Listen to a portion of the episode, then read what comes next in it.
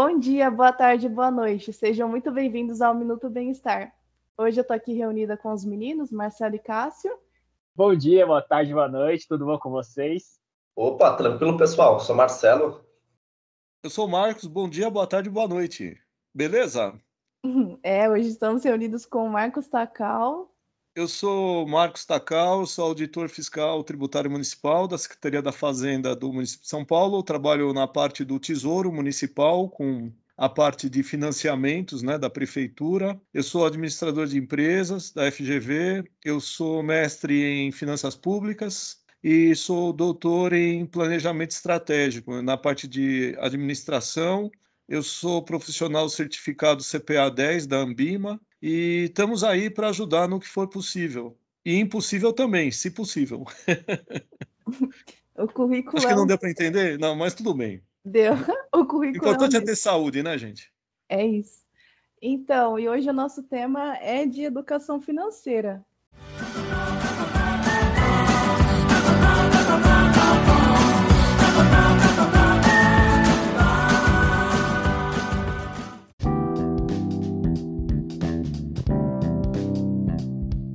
Já para iniciar, você pode explicar um pouquinho para a gente o que seria educação financeira e qual a sua importância? Bom, educação financeira é um conceito que se relaciona a uma atitude e um comportamento relativo às pessoas terem prudência, tá?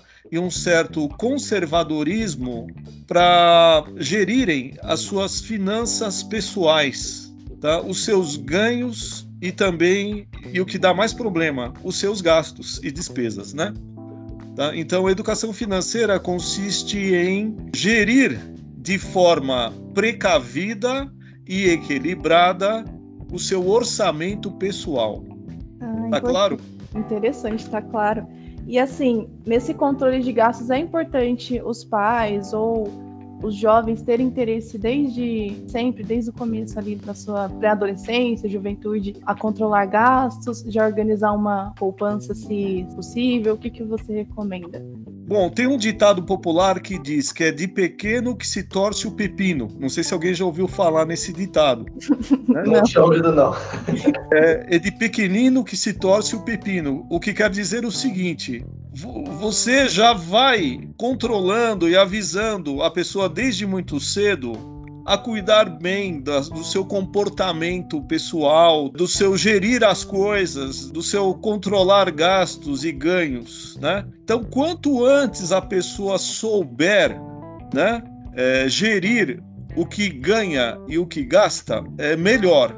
Na fase de adolescência, a pessoa só gasta porque ela não ganha. Ela pode ganhar uma mesada ou recorrer aos pais para pedir as coisas. Mas é necessário controlar a criança para que ela não gaste em demasia, para ela não saber que o mundo é só de ganhar as coisas. Porque se o gasto dela fica desenfreado, ela vai virar um adulto sem limites. Né? Então ela vai querer comprar um monte de coisa, sendo que ela não tem. Isso pode até mesmo afetar um comportamento de querer gastar mais do que ganha. E aí pode recorrer a endividamentos quando virar adulto. Então, quanto antes a pessoa tiver consciência e noção de que tem que ter um equilíbrio na relação do que ganha e do que gasta, é melhor, porque até mesmo para ela mesma não ficar em dificuldades financeiras posteriormente. Claro que isso se aplica caso a caso. Existem casos de famílias que a criança, famílias que têm muito dinheiro, que a criança pode pedir o mundo que os pais dão, ok? Tanto que tenha condições de pagar esses gastos que podem até virar caprichos, né?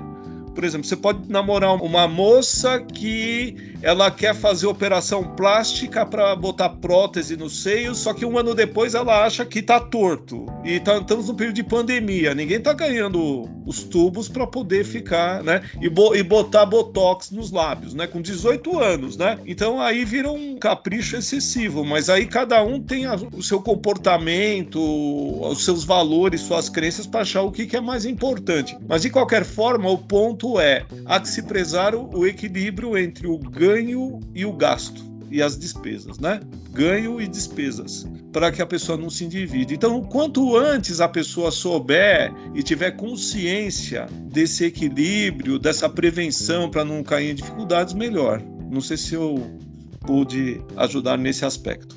Não, deu para entender bem, e aí já me veio outra pergunta na cabeça em relação à mesada. Tem alguma idade recomendada? É realmente recomendado os pais proverem alguma mesada para os filhos ou não é tão bom assim? Bom, em economia tem um conceito que é o seguinte, tem um preceito, né? Tem um ditado popular, vamos dizer assim, em que se diz que não existe almoço grátis. Né? Ou seja, quanto antes uma criança receber mesada, isso é bom, sabe por quê? Porque ela aprende a, a gerir o seu, o seu ganho da mesada. Ela aprende a fazer um orçamento pessoal. Claro que isso depende do nível de renda familiar. Existem famílias e famílias, dependendo de uma classificação econômica e até mesmo social, que vai definir o quanto vai ser esse ganho de mesada, né? Preferencialmente mensal, nos moldes de um salário que ela ganharia. Então, a mesada seria equivalente a um salário que ela ganharia, tá? Então, ela tem que aprender que, vamos supor que ela ganhe, vai, 500 reais por mês ou mil reais por mês, né? Vamos supor mil reais por mês, vai. Uma família de classe média. Ela vai ter que gerir, por exemplo, o gasto que ela tem com um lanche na escola. Ela gosta de doce, então ela vai ter que ver o quanto vai gastar por dia com compra de lanche, de todinho, essas coisas. E também tem uma questão importante nesse ganho da mesada, respondendo também a sua pergunta, é a questão dela fazer poupança. Seria interessante que os pais pudessem informar o filho, a filha, que existe a questão de colocar o que sobra na poupança. Por exemplo, a criança, na minha época de criança, eu era louco para ter autorama mas a minha família não tinha condições, né, de me oferecer, de comprar um autorama para mim, né? Eu aprendi a guardar um dinheiro do que eu gastava, do que eu ganhava, né? O que sobrava de gasto eu guardava, mas mesmo assim não deu para comprar um autorama. Eu só conseguia comprar autorama quando eu entrei na prefeitura com 32 anos de idade. Eu fui comprar autorama que eu usei duas vezes, mas era uma compulsão de criança, porque era uma coisa que eu não tive na infância.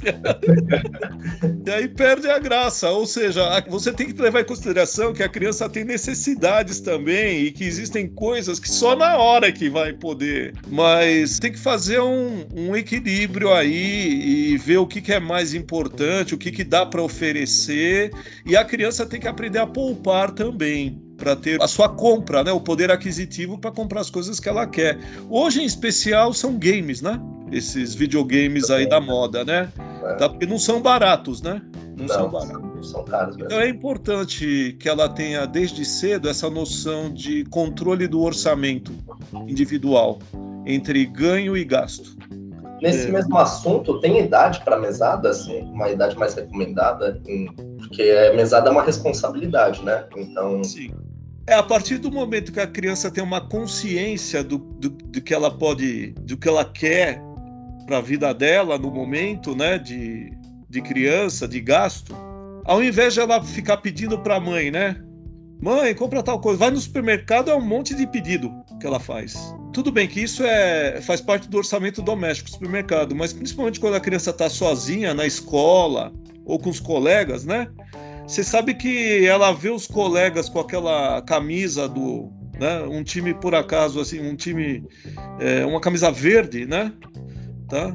Aquela que tem um, né? da Puma, né? ela vai ficar com vontade de ter, né? Porque é uma camisa bonita, todo mundo quer ter uma camisa verde, né? Que já tem um, um título mundial. E a camisa oficial é cara. Acho que deve ser quantos? 300 reais? 299,90? E 99 é 300 reais. É, meu caro. A menos que ela compre um genérico, mas o genérico sempre vem com algum defeito. Sempre não é aquela mesma coisa. Então, a, o fato de estar na escola com os coleguinhas faz com que a criança tenha desejos e ansiedade de, de ter o mesmo objeto e videogame também. Então, quanto antes ela tiver essa disciplina de saber o equilíbrio entre ganho e gasto, melhor. A partir do momento que ela tenha consciência de que quer gastar, ou seja, a vontade dela de gastar. Mas os pais têm que ter esse cuidado, porque essa carência de criança pode virar um problema afetivo no futuro, né? Que nem eu tive do autorama. Ai, que complicado. Mas pelo menos você Ou a boneca, né? No caso das depois. meninas. Eu queria ter a. Eu queria não. A, Maria Eduarda queria ter a Barbie. Ah, aí, eu queria. Aí a, a, sua mãe falou: a mãe não tem dinheiro para comprar a Barbie. Aí vai aquela boneca mais barata, né? Aí você fica com vontade. Aí, eu tive uma, uma colega minha né, de faculdade, ela tem uma coleção, ela tem mil Barbies no quarto dela, porque quando era ah. criança a mãe não dava Barbie para ela. Ou, ou, também às vezes projetava... Era gerente de, de banco, acho que todo mês comprar Barbie. Nossa. Até a Barbie grávida ela tem. às vezes também projeta na filha, a pessoa vai comprar um monte de Barbie pra filha, mesmo a filha não gostando depois de velha. Pois é, o que ela não teve, ela acha que minha filha vai ter que ter, porque senão é. vai ter o mesmo problema que eu tenho, né? É, e, minha mãe é assim comigo. Ela me mima bastante, porque ela fala, eu não tive condições, mas você, você vai ter. O que eu puder te dar, eu te dou, mas assim, é nisso que entra o risco.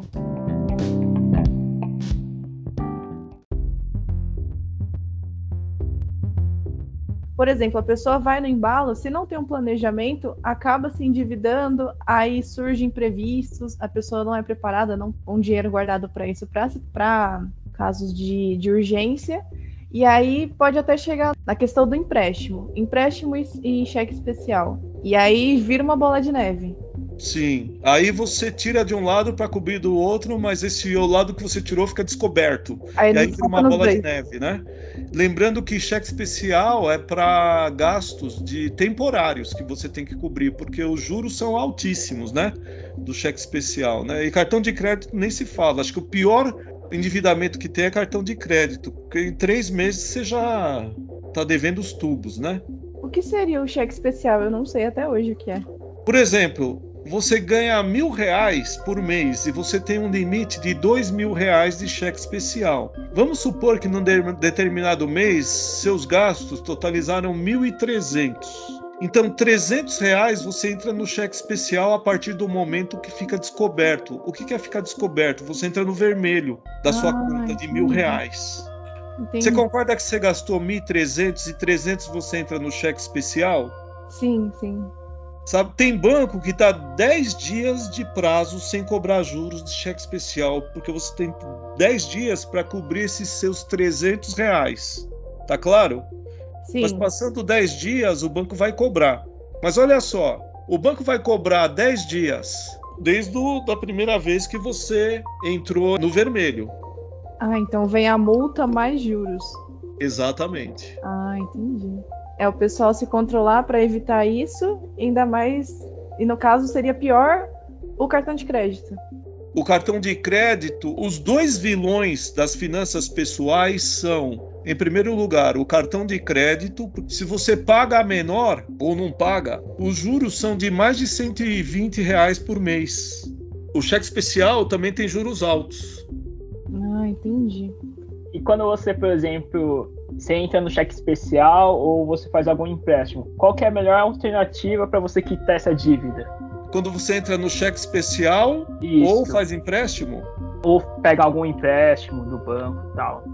Então, em termos de empréstimo, o empréstimo que tem um custo mais baixo é o consignado. O que quer dizer o um empréstimo consignado? É aquele que o banco debita do seu salário quando, você, quando cai o pagamento do mês. Então, a melhor coisa seria você cobrir o empréstimo de cheque especial ou de cartão de crédito com o consignado, porque ele tem uma taxa mais baixa. Agora, sempre existem negociações das suas dívidas próximas ao final do ano. O Serasa ele costuma promover feirões em que você pode renegociar sua dívida. Existem perdões de multas, de juros que podem ser vantajosas para as pessoas que estão em dificuldade, principalmente nesses tempos de pandemia. Marcelo, o Marcos falou do Serasa, o Marcelo já abriu um sorriso gigante aqui, né? É, eu vi o Marcelo sorrir. É sorriso ri para não agredir, sabe? Quer dizer, claro que o banco não vai dar um perdão de 100%, né? Mas, mas ajuda, né? Ou uma outra questão é alongar o prazo do pagamento, do financiamento, né? Porque aí você tem você vai empurrando com a barriga para no momento futuro em melhores condições você pode ir pagando. Você paga com parcelas mais baixas, mas estica o prazo do financiamento. Eu queria te perguntar assim sobre, às vezes as pessoas não têm noção de como funciona o sistema de crédito, mas em teoria quando você pagar as coisas a prazo, o banco está pagando, cobrindo a sua parte, e você vai pagando depois com dinheiro que você ainda não tem certeza que tem. Um dinheiro, digamos assim, inexistente ainda. Pois é, o sistema de crédito ele funciona da seguinte forma: o banco vai comprar o produto que você quer. Lembrando o seguinte, que você tem necessidades que podem ser adiadas ou não, dependendo da sua característica pessoal de consumo. Às vezes, uma coisa que pessoa, uma outra pessoa não quer na hora, para você é essencial e você quer na hora. Aí você vai querer comprar, mas você não tem o dinheiro, aí você recorre ao crédito. Em primeiro lugar, precisa ver se o seu score, se sua classificação no banco permite todo mundo tem uma classificação no banco de crédito, de risco de crédito. Se você, dependendo da sua renda, do seu consumo, principalmente da sua renda, e se você não está negativado, você tem condição de pegar o crédito. Aí o banco vai te oferecer o crédito. Depende da sua relação com o banco também se você tem conta salário no banco, se você já consumiu produtos no banco. O banco vai fazer uma análise geral da sua situação no banco para te conceder ou não o crédito. Vamos supor que o banco te concedeu o crédito. O banco paga à vista um carro, por exemplo, que você vai comprar, só que você, o seu compromisso é com o banco. E o banco, por exemplo, o carro custou, vai, 100 mil reais, né? ou 70 mil reais, 70 mil reais. O banco paga os 70 mil para a concessionária. Mas para você não vai ser 70 mil. Vai ser mais que 70 mil. Vai ser 70 mil mais juros. Para você pagar em um ano, em dois anos, em três anos, quatro anos, até cinco anos. Só que não são em anos a contagem, são em meses. Se forem três anos, 36 meses. Quatro anos, 48 meses. Cinco anos, 60 meses. Geralmente a regra é ficar 60 meses pagando. Pode ser com juros ou não geralmente tem juros embutido, porque o banco não sai perdendo, né? Sempre o que é 70 mil vai ser mais que 70 mil. Tá? Os juros podem ser de 1% ao mês, de 2% ao mês, e aí vai. Ah, mas e se eu não tiver classificação positiva no banco? Eu sou considerado negativado. O que, que é o negativado? Que está com crédito suspenso, porque ou ficou inadimplente, ou não pagou algumas parcelas, tem algumas pendências aí para pagar. E, ou está no Serasa, né? O que, que acontece? Existem financeiras que também emprestam para negativado. O juro vai ser o mesmo do que o dos bancos? O que, que vocês acham? Como o risco da pessoa pagar é maior, o risco do a taxa de juros vai ser maior também, porque a pessoa tem um risco maior para emprestar porque ela já foi inadimplente, ela já deixou de pagar no passado. Você, você entende? Mas tem as crefisas da vida, né, que ajudam o time, né, que vai ter o segundo mundial, a comprar jogadores excelentes, né? e faz empréstimo para negativado, né? Agora, agora eu entendi. Aí a pessoa negativada é bom porque ela pega empréstimo na Crefisa e ajuda o Palmeiras, né? Tá, tá, ficando tudo claro agora. Ou tem soluções mais criminosas, né? Tipo recorrer a empréstimo de agiota. Só aí que não, é, não é uma boa, porque aí se é não bom. pagar, você vai ver vai cobrar. cedo, né? Hã? Não sabe como que eles vão cobrar depois. Pois é, a bala perdida vira bala achada, né, Grande?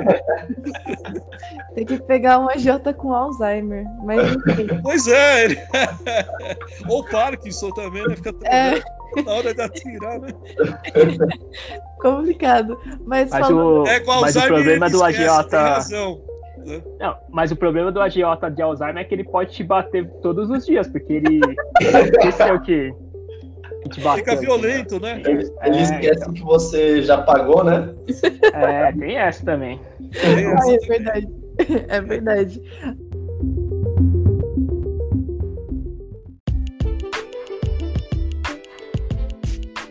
E Marcos, você falou uma palavra que é educação financeira, planejamento para tudo, né? Sim. É, mas por que a educação financeira não a gente não aprende na escola? Que eu, Olha, eu, eu acho que na é minha opinião matéria... deveria ter. Eu acho que é uma matéria que deveria ser ensinada nas, nas escolas, né? Essa relação de fazer de gastos e ganhos, de orçamento, né, doméstico. Eu acho que seria interessante ter. Agora, existe o um interesse das instituições financeiras que as pessoas consumam, entendeu? Quanto mais consumir, quanto mais ficar preso a um banco, para os bancos é melhor, porque eles vão empurrando mais coisas. A, a, pessoa vira refém dos bancos, né? A gerente do banco te oferece seguro de vida, seguro de odonto, seguro de não sei o que. Ela precisa cumprir metas também. Ela não está errada que ela é pressionada, mas quanto mais a pessoa está endividada com o banco, mais produtos e serviços o banco oferece. Então, para as instituições financeiras, é interessante que as pessoas não tenham essa noção Tá? Não estou querendo dizer que ah, eles estão fazendo um complô para para que as pessoas não sejam esclarecidas, né? Mas existem ONGs, ONGs, né? Organizações não governamentais que promovem essas ações, né, para esclarecer o público, né, do consumo. Como estamos vivendo numa sociedade capitalista, né, selvagem, vamos dizer assim, de certa forma, as pessoas não são seres humanos, são consumidores, né? E são correntistas, principalmente, né? Então as pessoas não, você não, os bancos não querem saber se existe um ser humano lá. São números que devem trazer lucros aos bancos. Os maiores lucros e rentabilidades são de instituições financeiras, né? É, infelizmente é uma triste realidade essa, né? É, é. E eu não conseguiria discordar de nada do que você falou. Né? É. Mas campanhas para esclarecimento de educação financeira são muito importantes, né? Sim, até tem um, talvez o pessoal conheça Gustavo Cerbasi, ficou famoso com esses negócios nos últimos anos, né? Gustavo Cerbasi. Acho que é. Gustavo Cerbasi, ele tem livros, né, de educação ele financeira. Tem livros, ele ia lá na Bovespa fazer programa, essas coisas de educação financeira, falando de planejamento. Tem o Samidana também, né? Hum, aí eu não, é, tem, vários autores dessa área de educação financeira que são interessantes, né? Hoje em o dia, YouTube ela... você pode procurar também, né? É, falar isso, acho que Nath Finanças, um negócio assim, é famosa hoje em dia também. Ela até foi na TV Cultura, acho que naquele Provoca, um negócio assim, com o Marcelo Tass, youtuber que ficou famosa e foi convidada, né? Também falando de planejamento, como que seria qual a sua recomendação assim para fazer um planejamento? Como que faz um planejamento financeiro?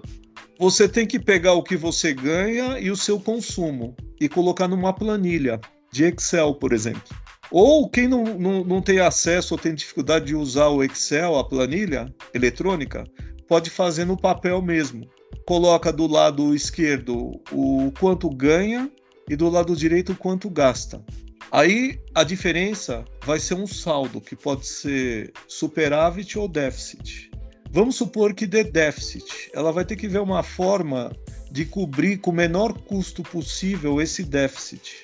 Ela pode tentar, excepcionalmente, parcelar gastos de cartão de crédito, etc., desde que o período não seja muito grande. Ou dependendo da, da parcela a ser paga, se a taxa de juros for a mesma. E ela tem que ver a melhor forma, o melhor empréstimo que tenha a menor taxa para cobrir o déficit. Se tiver superávit, não tem problema.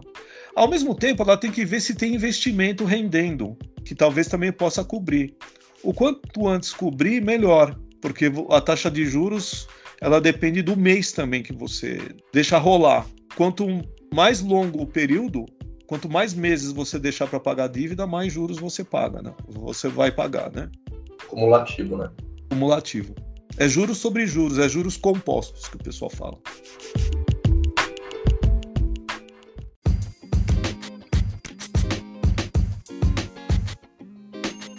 Voltando um pouquinho aqui para a questão de organização de dívidas e quitação, quitação.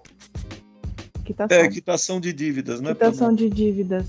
É, quais seriam as estratégias que você recomendaria para os nossos ouvintes possuem dívida? A gente já citou um pouquinho a questão de empréstimo e tal, para organizar, mas só para a gente recapitular tudo, já para fechar toda, toda essa conversa. Em primeiro lugar, você ter ideia do quanto você está devendo e para uhum. quem você está devendo. Depois você tentar ver junto à instituição financeira se ela tem alguma alternativa de diminuir sua dívida.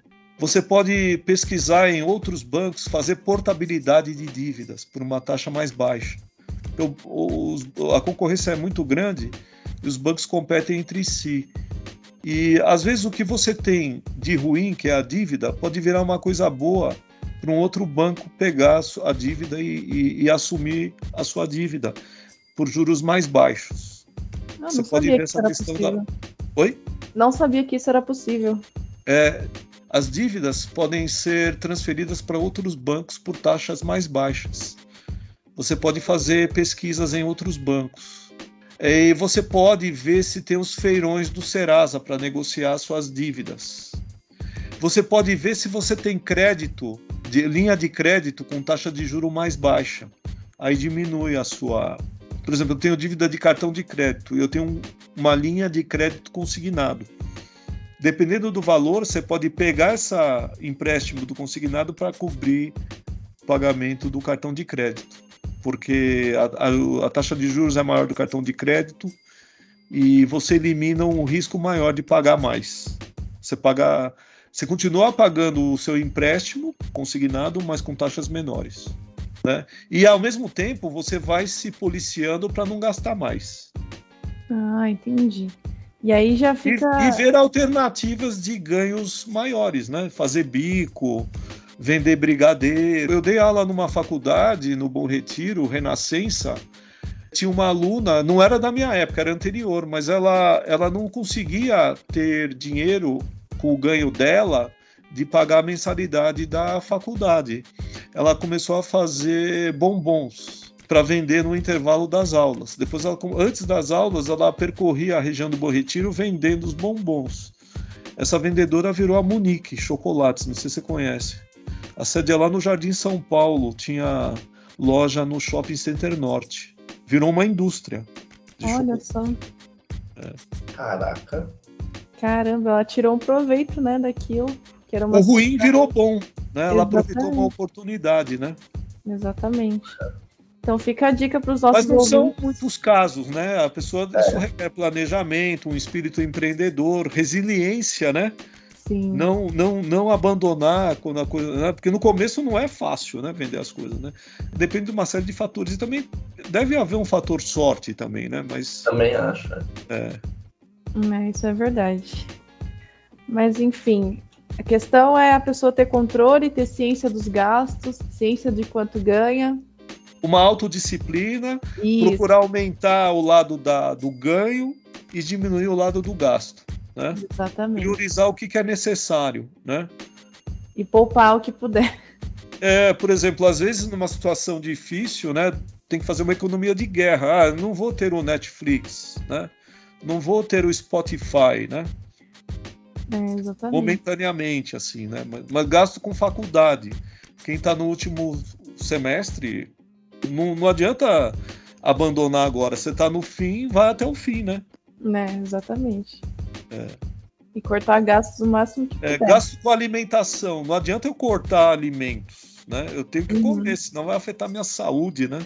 Exatamente. Às vezes plano de saúde é interessante, ou que ou cortar plano de saúde e recorrer ao SUS ou tirar o filho da escola particular e botar na escola pública, né? São alternativas, né? A classe média está indo tudo para escola pública, né? Por causa Sim, da pandemia. teve uma alta, teve uma alta de matrículas em escola pública mesmo. É.